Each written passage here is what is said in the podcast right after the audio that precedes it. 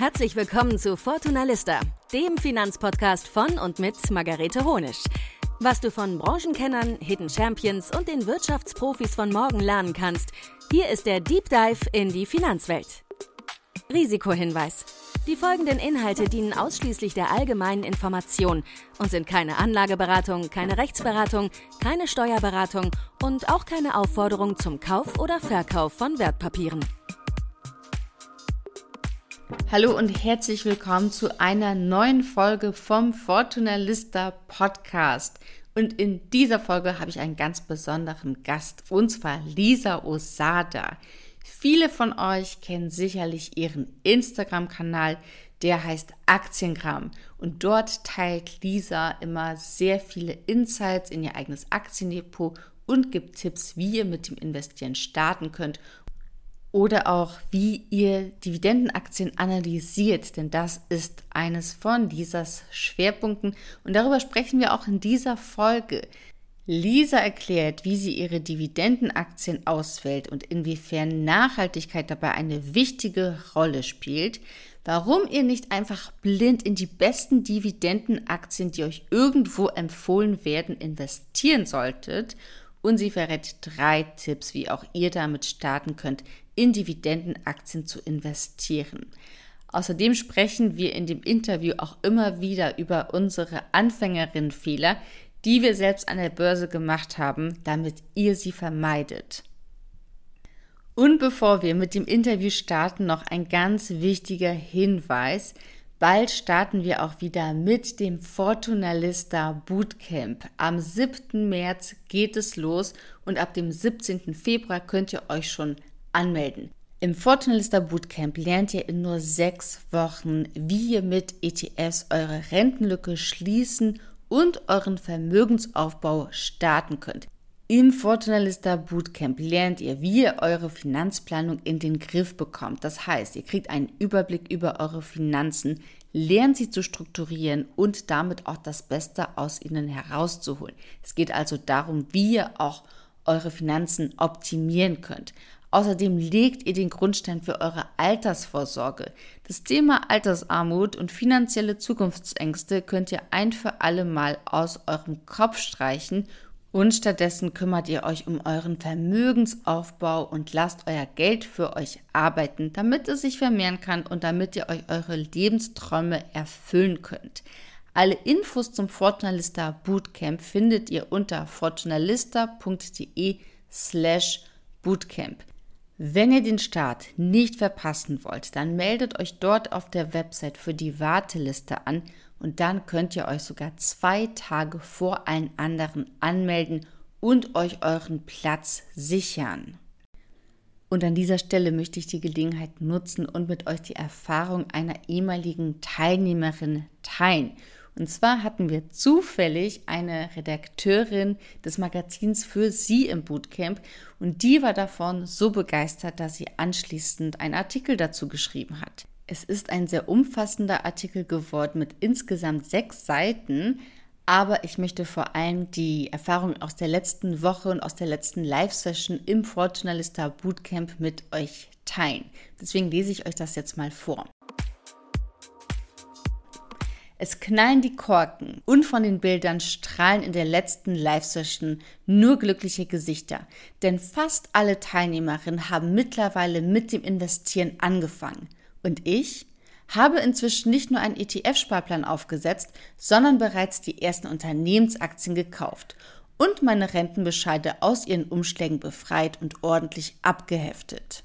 Angst machen Sie mir jetzt nicht mehr. Mich dem Thema endlich zu stellen, statt es ständig wegzudrücken, hat mich innerlich mehr entspannt als eine Auszeit im Yoga-Retreat. Während Margarete die letzten offenen Fragen beantwortet und uns noch Tipps zur Pflege des Portfolios gibt, bin ich schon richtig wehmütig. Der Austausch mit all diesen tollen Frauen wird mir irgendwie fehlen. Auch wenn alles nur online stattgefunden hat, war es ein sehr schöner Zusammenhalt man hat jede Woche aufs Neue gemerkt, dass man mit seinen Ängsten und Sorgen nicht allein ist. Margarete und ihr Team haben so eine schöne und vertrauensvolle Atmosphäre geschaffen, in der man kein Problem damit hatte, sich den anderen offen und ehrlich mitzuteilen. Eine wertvolle Erfahrung. Wenn ich die letzten sechs Wochen Revue passieren lasse, wird mir klar, das Bootcamp hat nicht nur dazu beigetragen, dass ich endlich meine Finanzen in den Griff bekommen habe, sondern hat mir auch persönlich unfassbar viel gebracht. Immerhin weiß ich jetzt, dass ich sehr wohl gut mit Geld umgehen kann und dass die Börse kein Hexenwerk ist, für das ich zu blöd bin. Und vor allen Dingen, dass es keine Option ist, den Kopf in den Sand zu stecken. Denn eines ist ganz sicher. Kein Rentenbescheid wird bei mir je wieder ungeöffnet in der Schublade landen. Ja, erschienen ist dieser Beitrag vor drei Wochen in der für Sie.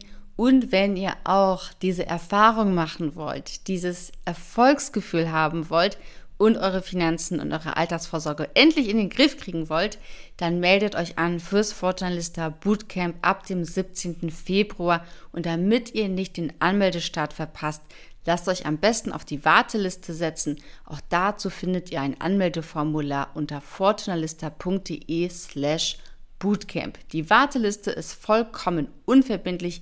Ihr werdet da lediglich über das Bootcamp informiert. So, und jetzt starten wir mit dem Interview mit Lisa Osada, auch bekannt als Aktiengramm. Ganz viel Spaß damit. Hallo Lisa, schön, dass du da bist in unserem Fortuna Lista Podcast und dass wir uns heute ein bisschen zu dem Thema Dividenden austauschen können. Ja, hi, danke für die Einladung. Bevor wir starten mit dem Interview, habe ich noch so fünf Fragen mitgebracht. Und zwar in Form einer kleinen Schnellfragerunde, die du einfach gern kurz spontan beantworten darfst. Die erste Frage lautet: Krafttraining oder Ausdauersport? Auf jeden Fall Krafttraining. Welches Lied versetzt dich immer in gute Laune? Boah, schwierig. Muss ich kurz überlegen. Wahrscheinlich mh, hm, irgendwas von den Toten Hosen. MMM. Muss kurz überlegen, muss kurz überlegen. Vielleicht das, Kla das klassische Hier kommt Alex, weil man da immer mitsingen kann. Dein erstes Finanzbuch. Oh, das Finanzbuch. Also ich habe ganz schön viele hier stehen mittlerweile. Ähm, was war denn da das erste? Ich glaube, es war so ein Klassik. Ich glaube, vielleicht das Leben ist wie ein Schneeball von Warren Buffett oder so. Irgend so ein ganz, ganz bekanntes. Oder nee, vielleicht auch die Kunst über Geld nachzudenken von Costolani. Ich glaube, das war eines der ersten tatsächlich, ja. Was ist deine Abendroutine? Ähm, ich habe, glaube ich, gar keine richtige Abendroutine. Ähm, also ich bin jemand, der meistens abends das meiste isst und schaue mir irgendeine Serie an oder sowas und dann geht's ins Bett. Ich erkenne mich gerade so wieder, deswegen muss ich lachen. Ja. Die letzte Frage. Das Thema Persönlichkeitsentwicklung. Bullshit oder bin ich dabei? Hm, bin ich nicht so dabei tatsächlich. Also ich verstehe die Ansätze schon, aber ich finde es auch teilweise öfter mal ein bisschen ja übertrieben, wie das dann äh, praktiziert oder zelebriert wird. Also ich verdrehe da manchmal schon die Augen, was man da so teilweise auf Instagram vor allem sieht. das war's auch schon mit unserer kleinen Schnellfragerunde. Aber starten wir jetzt mal mit den Inhalten zum Thema Dividenden. Und zwar, ich glaube, was die Hörerin vielleicht vor allem interessiert, diejenigen, die dich noch nicht kennen, die deinen Kanal Aktienkram noch nicht kennen, wie bist du denn überhaupt zum Thema Aktien gekommen und zum Thema Investieren? Mhm. Ja, das war, war super zufällig, muss ich immer sagen, so im Nachhinein. Also glücklicher Zufall definitiv. Das kam über meine Ausbildung. Also ich hatte damals mich entschieden, die Ausbildung zu machen zur Fachinformatikerin für Systemintegration, hieß der Beruf oder heißt der Beruf.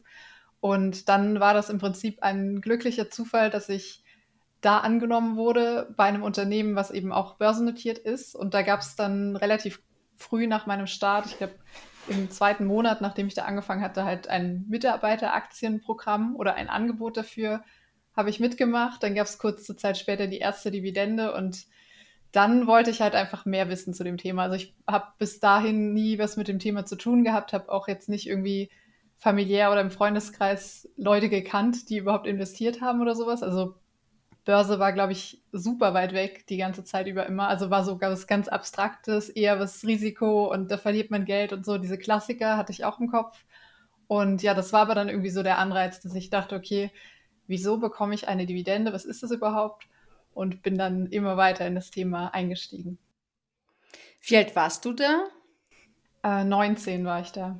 Das ist natürlich toll, dass du dann auch so früh angefangen hast. Ähm, was haben denn deine Eltern gesagt zu dem Thema, wenn die auch noch, selbst noch nicht investiert haben?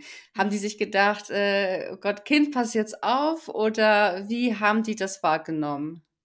Äh, ich habe da tatsächlich schon gar nicht mehr zu Hause gewohnt. Also ich bin auch relativ früh von zu Hause ausgezogen und habe das auch gar nicht thematisiert. Also ich habe da nie irgendwie erzählt, ah ja, ich habe mir Aktien gekauft oder sowas, sondern das war wirklich so, ich wusste irgendwie, okay, das, da ist eh kein Interesse so irgendwie da und da habe ich dann auch gar nicht darüber gesprochen, ehrlich gesagt. Mhm.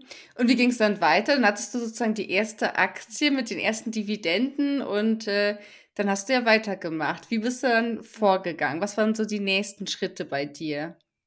Also was ich ganz früh schon verstanden hatte, so für mich war, also ich habe auch eh immer schon, ich sag mal, auf mein Geld geachtet oder musste auch schon relativ früh dann so, ja, damit wirtschaften sozusagen, mit der Miete und Lebensmittel und allem. Und dann habe ich ganz am Anfang auch schon einen Fondssparplan erstellt, also auch so einen 25 Euro Sparplan monatlich mit meinem Ausbildungsgehalt und war schon so der Meinung, okay, das ist sinnvoll, irgendwie ein bisschen breiter aufgestellt zu sein oder irgendwie in so ein Produkt zu investieren. Das war, glaube ich, auch sogar so ein äh, Vorschlag von der Bank oder so, also dass man da quasi so in der Postbox einfach so Vorschläge bekam, hier mit dem Produkt kannst du weltweit investieren. Das ist irgendwie, ich glaube, es war sogar auch äh, irgendwas Ethisches oder Nachhaltiges, sowas äh, mhm. irgendwie da bewegt. Okay, ich mache mal einen Sparplan. Ich glaube, es war auch dann irgendwie gebührenfrei oder ein Angebot. Ähm, genau, und parallel habe ich dann im nächsten Jahr auch schon so meine ersten Einzelaktien gekauft. Also wirklich so Mini-Beträge, wenn ich das dann heute nochmal überlege oder heute nochmal sehe, die Abrechnung, würde ich nicht mehr so machen, definitiv. Ähm, genau, aber das waren dann so die ersten, ja, die ersten Berührungspunkte damit und ähm, ich habe gefühlt fast jeden Fehler da gemacht, den man machen kann, wenn ich das heute so im Rückblick dann betrachte. Also auch äh, beispielsweise einfach irgendwelche Aktien gekauft, überhaupt nicht nichts recherchiert und auch am Anfang immer nur in, in Deutschland geschaut. Also ich wusste auch gar nicht, okay, hätte auch irgendwie amerikanische Aktien kaufen können. Und das war dann so ein Prozess über mehrere Jahre auf jeden Fall, bis dann da so dieses Verständnis irgendwie gewachsen ist. Und ja, ich denke, in einem gewissen Maß gehören Fehler dazu, aber man muss auch sagen, zu dem Zeitpunkt gab es einfach noch nicht irgendwie YouTube-Formate zum Thema Finanzen oder es gab auch keine, ja, nicht, keine so Angebote wie heute. Dann war das einfach viel, für mich auf jeden Fall viel weiter weg, viel schwieriger, sich da zu informieren. Genau, und dann habe ich da so meine ersten Klassiker und klassischen Fehler dann gemacht. Und hast du noch manche der Aktien, die du damals gekauft hast? Weil, also zum Beispiel dieses, ich sag jetzt mal, diesen Fehler, dass man für wenige hundert Euro eine Aktie kauft und dann so hohe Gebühren bezahlt, ähm, habe ich tatsächlich auch gemacht. Also als ich angefangen habe, hat man auch gesagt, mindestens 1000 Euro sollte man in eine Aktie investieren, damit sich das dann lohnt aufgrund der Gebühren. Bei mir hat sich das glücklicherweise ganz gut entwickelt bei den wenigen Aktien, bei den wenigen Einzelaktien, die ich gekauft habe. Die habe ich auch noch im Depot.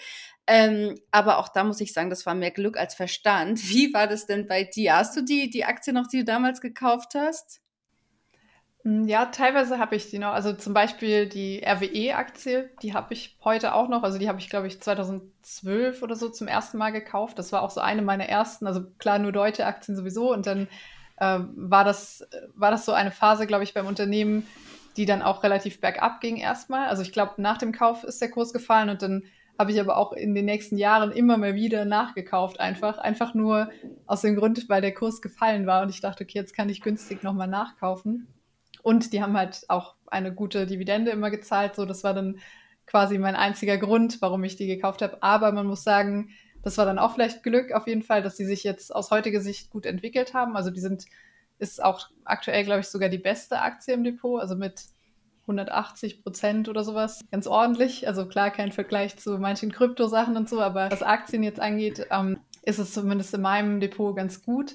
Und die Mitarbeiteraktien, davon habe ich leider ein paar verkauft, aber ein paar auch noch behalten und die haben sich auch richtig gut entwickelt. Und das ist auch so ein bisschen dieses, ja, je weniger du eigentlich aktiv irgendwie handelst und einfach nur Buy and Hold quasi machst, kann dann natürlich auch sehr gut ausgehen oder kann sich so entwickeln wie bei den Beispielen. Und ähm, das ist so eine persönliche Erfahrung auf jeden Fall auch bei mir, dass am besten meistens die Papiere oder die Aktien und auch ETFs eben einfach funktionieren, die dann wirklich vielleicht mal zehn Jahre einfach im Depot li liegen. Ähm, wobei natürlich man sich bei Einzelaktien nochmal ganz anders informieren muss, sich alles auch richtig anschauen muss und auch natürlich die Kennzahlen betrachten sollte. Aber so ein bisschen hat sich das bestätigt, ja. Jetzt hast du ja schon Kennzahlen erwähnt. Ähm, das ist, denke ich, auch so ein wichtiger Punkt, dass wenn man sich mit einer Aktie beschäftigt, dass man sich dann auch die Aktienkennzahlen anschaut. Etwas, was ich am Anfang auch nicht getan habe. Wie gehst du denn davor? Was sind so für dich die wichtigsten Kennzahlen, auf die du achtest? Also es ist auf jeden Fall nicht reines Kennzahlenthema, sondern auch immer so dieses, verstehe ich überhaupt das Geschäftsmodell, so verstehe ich, was das Unternehmen macht, wie machen die ihre Gewinne, das versuche ich schon sehr gut irgendwie nachzuvollziehen oder nachvollziehen zu können. Und dann ist es im Prinzip immer abhängig von der Branche, in, dem, in der das Unternehmen ist. Also ich vergleiche dann zum Beispiel die, ähm, ja, jetzt ein Beispiel zuletzt war die Aktie Simrise. Das ist ein Duft- und Geschmacksstoffhersteller und da ver vergleiche ich dann einfach auch die Konkurrenz. Das ist Givaudan aus der Schweiz zum Beispiel und vergleiche einfach alle Kennzahlen, also im Prinzip Marktkapitalisierung, KGV und alles, was man so, ja, was, was man eben sich da anschauen kann im Vergleich direkt. Und ähm, dann, wenn es zum Beispiel jetzt um das Thema Dividende geht, dann kommt da auch noch sowas rein wie Dividendenwachstum, Qualität der Ausschüttung. Also ist die Dividende überhaupt ähm, ja, nachhaltig beim Unternehmen? Und es ist aber auch wieder abhängig von der Art des Unternehmens. Also es ist jetzt eher so ein Wachstumstitel, der vielleicht auch gar keine Dividende ausschüttet. Da sind es dann wieder andere Bereiche, die ich angucke, als jetzt bei diesen Dividendenaktien. Und ich glaube, das ist auch so was, das ändert sich auch total, wenn man richtig so einsteigt in das Thema. Also, dass man wirklich mal lernt zu verstehen, was sagen die Zahlen mir überhaupt aus und was ist für mich vielleicht die Kennzahl oder die, die Kombination, die ich mir dann angucken will. Das heißt, dass du auch nicht nur auf Dividendentitel setzt, sondern du hast auch Wachstumsaktien im Portfolio. Genau, also ich, ich habe jetzt nicht ähm, quasi mich 100% auf das eine fokussiert, weil ich dann auch andere Unternehmen einfach ausschließen würde. Also klassische Beispiele sind jetzt zum Beispiel sowas wie Amazon, wobei man da auch sagen kann, okay, wenn man einen breit aufgestellten ETF hat, hat man die Aktie wahrscheinlich sowieso im Depot, quasi über den ETF.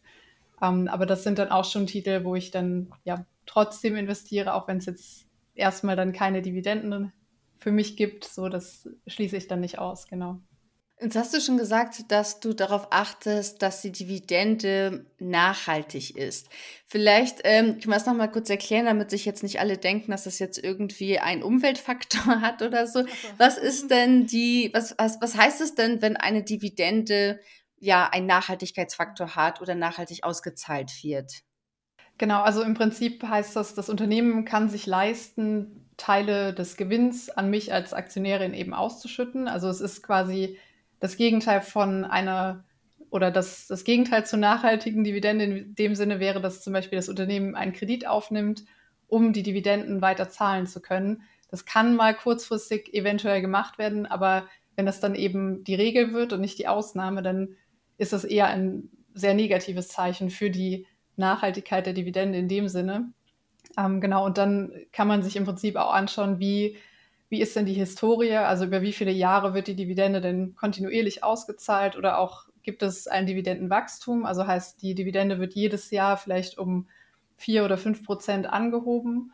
Und da gibt es einfach, ja, da gibt es viele Qualitätsmerkmale, die dann alle zusammen eben aussagen, dass es ein, eine nachhaltige Dividende ist. Aber es hat jetzt nichts direkt mit, mit Nachhaltigkeit in dem Sinne zu tun, genau. Jetzt gibt es ja auch immer wieder so Seiten, die so die Top 10 Dividendenaristokraten darstellen oder so. Also die Top-Unternehmen mit der größten, besten, regelmäßigsten Dividende. Jetzt könnte man natürlich sagen, wenn ich jetzt in Dividenden investieren will, dann gehe ich doch einfach auf so eine Seite, schnapp mir da die zehn Titel, die da vorgeschlagen werden und investiere da direkt. Ähm, was würdest du davon halten? Hm, würde ich auf keinen Fall so machen. Also ist wahrscheinlich auch ein klassischer Anfängerfehler, dass man wirklich einfach denkt, okay, da ist eine Liste, die kann ich dann einfach kopieren und dann passt das so. Aber das Problem bei solchen Entscheidungen ist halt oft, dass man einfach nicht weiß, was man sich da ins Depot holt. Ob das vielleicht, also Beispiel, wenn man nicht aus ethischen Gründen nicht in Tabakunternehmen investieren möchte, hat man da vielleicht eine Altria-Aktie, wo der Name jetzt nicht unbedingt mir schon sagt, okay, das die haben mit Tabak zu tun, das ist ein Zigarettenhersteller. Ähm, das ist zum Beispiel ein Fehler oder ein, ein Problem bei der Sache, weil man vielleicht gar nicht weiß, was das Unternehmen überhaupt macht oder wie es sein Geld verdient. Und man, man betrachtet dann im Prinzip auch nicht die gesamte Unternehmensentwicklung. Also man muss sich auf jeden Fall auch anschauen, wie ist denn der Kursverlauf. Also die Aktie kann ja im Prinzip auch im Kurs steigen oder fallen. Und da gibt es halt durchaus auch Beispiele, wo vielleicht die Dividende ganz okay gezahlt wird oder auch ganz stabil gezahlt wird, aber trotzdem dass am Kurs sich einfach zeigt, dass es immer weiter sinkt, immer weiter fällt. Und das ist dann eben vielleicht kein Unternehmen, was man jetzt als Vermögensaufbau langfristig in seinem Depot haben möchte, weil davon auszugehen ist oder weil es eben gewisse Gründe gibt, warum der Kurs fällt, warum vielleicht die Leute eher die Aktie verkaufen und nicht, nicht mehr an das Unternehmen glauben. Da gibt es so viele Gründe für. Also das ist wirklich äh, keine Empfehlung, dass man blind einfach irgendeine Liste nachkauft, egal wer, wer die jetzt da ja promotet, sage ich mal. Wenn du sagst, man sollte sich die Geschäftshistorie auch mal anschauen des Unternehmens, wo informierst du dich dazu? Also liest du dir dann wirklich diese hunderte Seiten langen ähm, Geschäftsberichte durch oder wo, was ist so deine erste Anlaufstelle vielleicht? Mm, die erste ist eigentlich immer die Unternehmenswebseite, also wirklich diesen Bereich Investor Relations oder auch ja, Finanzkennzahlen, Finanzdaten. Ähm, und meistens findet man auf der Unternehmenswebseite auch schon die Geschichte des Unternehmens. Also dass da in den besten Fällen dann wirklich ja eine lange Historie, wo man auch sieht, was ist da passiert, wie ist das Unternehmen überhaupt damals entstanden. Äh, vielleicht gab es mal eine Fusion oder einen Zusammenschluss. Und dann schaue ich auch den Geschäftsbericht an. Meistens ähm, ist mir wichtig, so dieses, also quasi die erste Seite mit dem Brief an die Aktionäre oder das Statement an die Aktionäre vom, vom Management quasi das finde ich super wichtig, weil man da ja auch so zwischen den Zeilen schon mal was lesen kann. Und so was reine Kennzahlenrecherche angeht, da schaue ich im Prinzip eher über Screening-Tools, also dass ich wirklich dann Anwendungen nutze. Also zwei Beispiele vielleicht sind äh, Aktienfinder und Aktienguide. Das sind Anbieter, wo man das schauen kann. Gibt da auch viel kostenfrei. Also man muss jetzt auch nicht unbedingt da ein Abo für abschließen, um da gewisse Zahlen einfach schon sehen oder vergleichen zu können.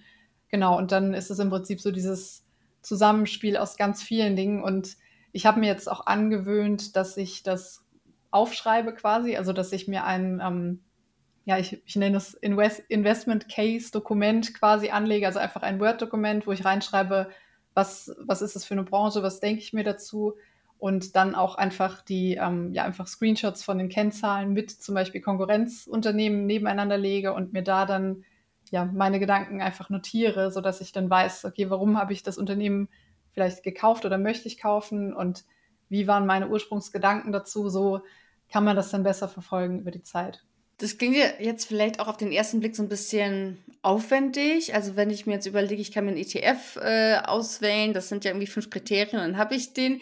Wie viel Zeit verbringst du tatsächlich mit der Auswahl eines eine Aktie, also wie lange schaust du dir das Unternehmen an, wie viel Zeit verbringst du mit den Kennzahlen, bis dann eine Entscheidung fällt, ob du die Aktie kaufst oder nicht?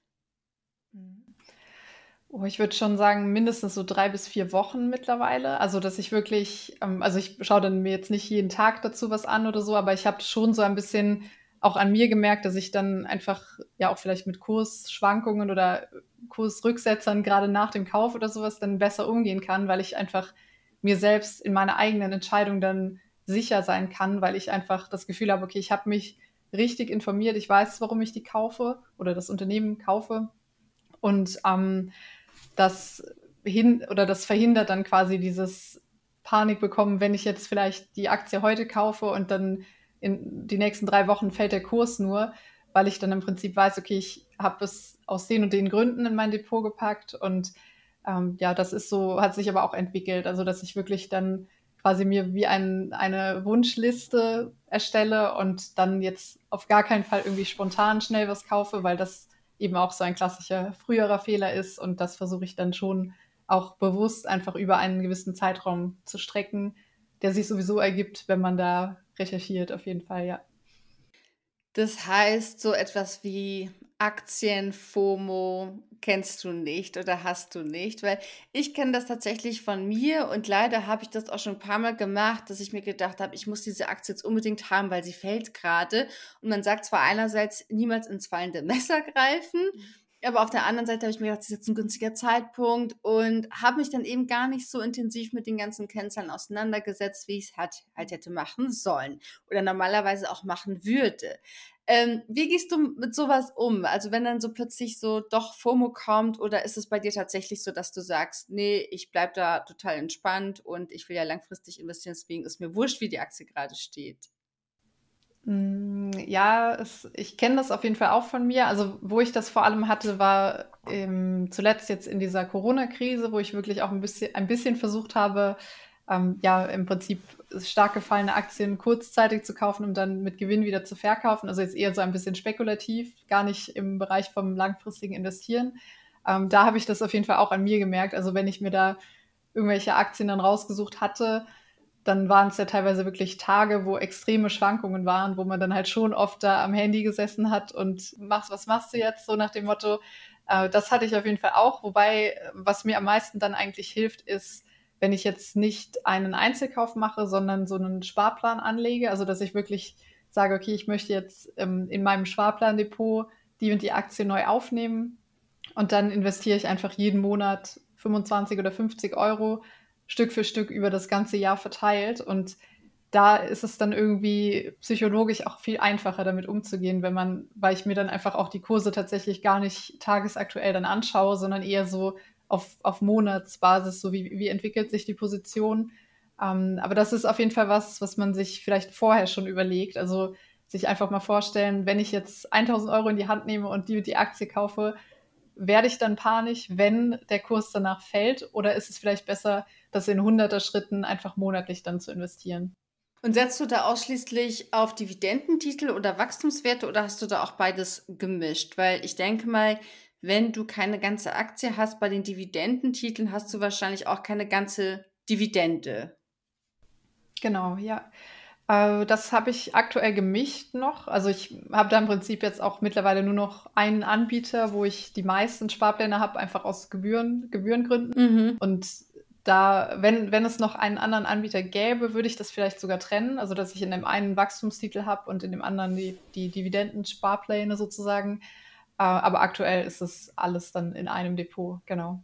Was müsste denn passieren, damit du eine Aktie aus deinem Depot wirklich entfernst, verkaufst und sagst, die passt jetzt nicht mehr, die gehört jetzt nicht mehr in dein Portfolio? Ja, da, da müsste auch wahrscheinlich einiges zusammenkommen, so im Sinne von, dass ich einfach nicht mehr langfristig an das Geschäftsmodell glaube oder aus, aus irgendwelchen Gründen sich etwas fundamental einfach ändert. Also das ja, da findet man mal schwer so, so spontan ein Beispiel. Ähm, aber im Prinzip dann, dass es eben nicht mehr zu meinem ursprünglich aufgeschriebenen Investment Case sozusagen passt. Also dass vielleicht ein anderes Management auf einmal im Unternehmen ist und, und die alles umkrempeln und alles ganz anders machen wollen und ich dann einfach das ja einfach nicht mehr als äh, gutes Unternehmen erachte, dann ist es schon mal so, dass ich was verkaufe. Äh, und auch ähm, zuletzt, also ich glaube, so in 2017, 18 habe ich einfach insgesamt sehr aufgeräumt im Depot im Sinne von Aktien verkauft, wo ich einfach mich nicht richtig informiert hatte. Also da waren einfach auch noch Titel drin, äh, die ich liegen gelassen habe, so aus diesen Anfangszeiten, aber einfach gar keinen, also weder Lust hatte, mir die Aktien wirklich genau anzuschauen, noch, ähm, noch so diesen Bezug herstellen konnte, weil es einfach Themen waren, die ich vielleicht einfach nicht so ja, die mir nicht so liegen oder die ich nicht so interessant finde. Und äh, da war, war, war es dann schon so, dass ich einfach ja auf, an einem Tag, sage ich mal, gesagt habe, okay, heute verkaufe ich die und die und die Aktie, weil habe ich mich nicht informiert, möchte ich mich nicht informieren und dann habe ich das einfach gemacht und dann aber auch nicht, nicht mehr verfolgt, okay, wie hat sich die jetzt entwickelt oder sowas, dass man da im Nachhinein sich vielleicht noch drüber ärgern könnte oder sowas. Aber genau, das sind dann so die Gründe. Und wie trackst du das? Also, weil ich kann mir vorstellen, gerade wenn man ein recht breit diversifiziertes Einzelaktienportfolio hat, dann ist es ja nochmal viel schwerer, da auf dem Laufenden zu bleiben, als wenn ich jetzt einfach ein MSCI World habe und ich muss da vielleicht noch einen Kurs tracken. Ähm, wie läuft das bei dir ab? Also hast du da irgendwelche News-Ticker oder wie gehst du da vor? Mhm, also ich habe sowohl einen Dienst für oder wo ich einfach ähm, eine Liste quasi mit all meinen Aktien habe, wo ich dann alle News bekommen kann, wenn ich möchte. Ähm, das habe ich aber so eingestellt, dass ich quasi nur wenn ich gerade Lust habe, quasi das zu lesen, mir das dann anschaue. Also dass es automatisch aus dem Posteingang schon wegsortiert wird. Und ähm, ich nutze halt auch ein Portfolio-Tracking-Tool, also das Tool Parkett, wo ich auch arbeite mittlerweile. Ähm, und da habe ich dann im Prinzip den Vorteil, dass ich alle über alle meine Depots quasi die Gesamtübersicht nicht verliere, weil das ist, glaube ich, auch gerade wenn man jetzt mehrere Anbieter nutzt, schnell mal der Fall, dass man einfach nicht diese, ja, die, die Allokation, also die Portfolioaufteilung im Blick hat. Das heißt, man hat vielleicht äh, in dem einen Depot schon ganz viele Aktien aus dem Bereich, ähm, sagen wir mal, Konsumgüterhersteller und in dem anderen Depot vielleicht auch noch andere Aktien zu dem Bereich. Und dann sieht man durch so ein Tool einfach, zu wie viel Prozent bin ich denn insgesamt in der Branche investiert. Und das ist, glaube ich, schon sinnvoll, ja, ab gewissen Depotgrößen oder auch Einzelaktienpositionen, dass man sowas nutzt, um einfach den Überblick nicht zu verlieren, weil das kann auch, ja, in Anführungszeichen kann es gefährlich werden, wenn sich da einfach so gewisse Klumpen im Depot bilden, was bedeutet, dass du vielleicht ja 10% oder so in einer einzelnen Aktie investiert bist, aber das vielleicht dir gar nicht so bewusst ist oder auch in einer Branche. Und äh, genau das kann man dann mit solchen Tools quasi dann ganz gut äh, überwachen oder im Blick behalten. Mhm. Das finde ich auch total wichtig, dass man sowas auch nutzt, weil, ähm, wie du sagst, man hat es im Aktiendepot ja selbst, hat man nicht diesen Überblick oder diese Analysefunktion. Und vor allem, irgendwann fängt man an, dass man vielleicht noch ein zweites Aktiendepot hat, vielleicht sogar noch ein drittes Aktiendepot hat. Und dann kann man wirklich sehr schnell den Überblick verlieren. Deswegen finde ich sowas auch sehr gut und nutze das auch für mein äh, eigenes Aktiendepot oder Depots. Mhm. Ähm, Gerade was du sagst mit den Branchen halt, dass man das eben dann auch sonst nicht wirklich sieht, habe ich da jetzt irgendwie nur IT-Branche drin, ohne dass ich das wirklich weiß. Ähm, weil dann merkt man zum Beispiel auch mein Portfolio insgesamt ist schon auch recht technologielastig und das habe ich eben in den letzten zwei Jahren auch gemerkt. Ähm, aber es ist trotzdem gut, wenn man das weiß und sich dessen bewusst ist, vielleicht auch, dass man das so ein Überhang oder so ein größeres Risiko auch hat, dann kann man trotzdem entscheiden, will ich das haben oder will ich das eliminieren. Was würdest du denn sagen, vielleicht noch zum, zum Schluss, wenn ich mich jetzt für Dividendentitel interessiere, wenn ich jetzt denke, okay, ich will auch die Dividende haben und da äh, von den Gewinn der Unternehmen mit profitieren, was sollten vielleicht so die ersten drei Schritte sein, damit ich jetzt loslegen kann? Mhm. Hm, also ich würde mir erstmal vielleicht wirklich anschauen, in welchen Branchen finde ich denn solche Unternehmen. Also das sind so oft eher, ich sag mal, die, die langweiligeren Unternehmen, die man da so findet. Also Konsumgüterhersteller, viele, ähm, also klassische Beispiele sind vielleicht sowas wie Procter Gamble, ist ganz bekannt, oder Unilever. Das sind so ja, Aktien, die einfach keine extremen Bewegungen oft haben. Also wirklich so auch der Kurs jetzt nicht super hin und her springt, auch in Krisen meistens eher stabil bleibt. Auch mal so entscheiden für sich selbst, welche Branche ist vielleicht eine, in die man sich ein bisschen einarbeiten möchte, also wo man wirklich vielleicht auch denkt, da hat man Expertise oder hat man Spaß dran, sich in das Thema eben dann einzuarbeiten und dann kann man im nächsten Schritt schauen, vielleicht sich eine Auswahl erstellen aus vielleicht fünf oder auch zehn Aktien, die dann in, in nähere Betrachtung kommen, die dann miteinander vergleichen und dann am Ende entscheiden, dass man da ähm, ja vielleicht eine zum Portfolio passende Auf Aufstellung dann am Ende hat in seinem Depot. Also dass man wirklich äh, jetzt auch nicht dann nur aus der einen Branche sich Unternehmen raussucht, je nachdem, wie das Portfolio bisher aufgestellt ist. Und dann würde ich im Prinzip schauen, welche, also welche Aktie gefällt mir von den Kennzahlen her und vom Geschäftsmodell, von der Zukunftserwartung quasi am besten und dann investieren. Sehr schön. Ja, vielen lieben Dank für diese vielen tollen Insights und diese Tipps. Und ähm, ja, freue mich, dass du dabei warst. Ich konnte auch einiges lernen und ähm, wünsche dir weiterhin ganz viel Erfolg mit deinen Investments. Und an alle, die zugehört haben, ich hoffe, dass jetzt alle ZuhörerInnen auch aus unseren Fehlern ein bisschen lernen können und diese nicht machen. Das Gute ist ja, dass manche Sachen ja mittlerweile hinfällig sind, wie dass man beispielsweise eine Mindestsumme haben sollte, um in Einzelaktien zu investieren. Also von daher, ähm, alle, die jetzt auch zuhören, traut euch da ruhig auch schneller ran. Mit solchen Aktiensparplänen, wie Lisa das gerade erklärt hat, kann man sich da auch wunderbar herantasten. Ja, dann vielen Dank, dass du da warst. Ja, danke dir für die Einladung. Ja, wie ihr seht, es gibt viele Fehler, die man gerade am Anfang machen kann. Und wenn ihr diese Fehler vermeiden wollt, wenn ihr in nur sechs Wochen lernen wollt, wie ihr direkt mit euren ersten Investments starten könnt, dann schaut euch unbedingt unser Angebot an unter fortunalista.de slash Bootcamp, denn dann könnt ihr schon am 7. März mit dem Wissensaufbau starten und seid dann nur sechs Wochen später selbst Anlegerin. Alle Infos dazu findet ihr auch in den Show Notes. Und bevor ich mich verabschiede, ich würde mich wahnsinnig freuen, wenn ihr euch die 30 oder 60 Sekunden Zeit nehmt und diesen Podcast bewertet. Lasst gerne auch ein Feedback da, wie euch die Themen gefallen, welche Themen ihr euch auch wünscht. Schreibt es gerne auch in die Bewertung mit rein. Wir schauen uns das an und werden das dann auch entsprechend umsetzen. Danke, dass ihr dabei wart. Ich hoffe, es gab viel Wissenswertes und auch Neues für euch zu lernen und wir hören uns wieder beim nächsten Mal. Tschüss und weiterhin viel Erfolg mit euren Finanzen. Vielen Dank fürs Zuhören. Das war Fortuna Lista, der Finanzpodcast von und mit Margarete Honisch. Wenn du Lust auf weitere Infos rund um Finanzen hast, dann geh jetzt auf fortunalista.de oder folge uns auf Instagram unter Fortunalista. Bis zum nächsten Mal.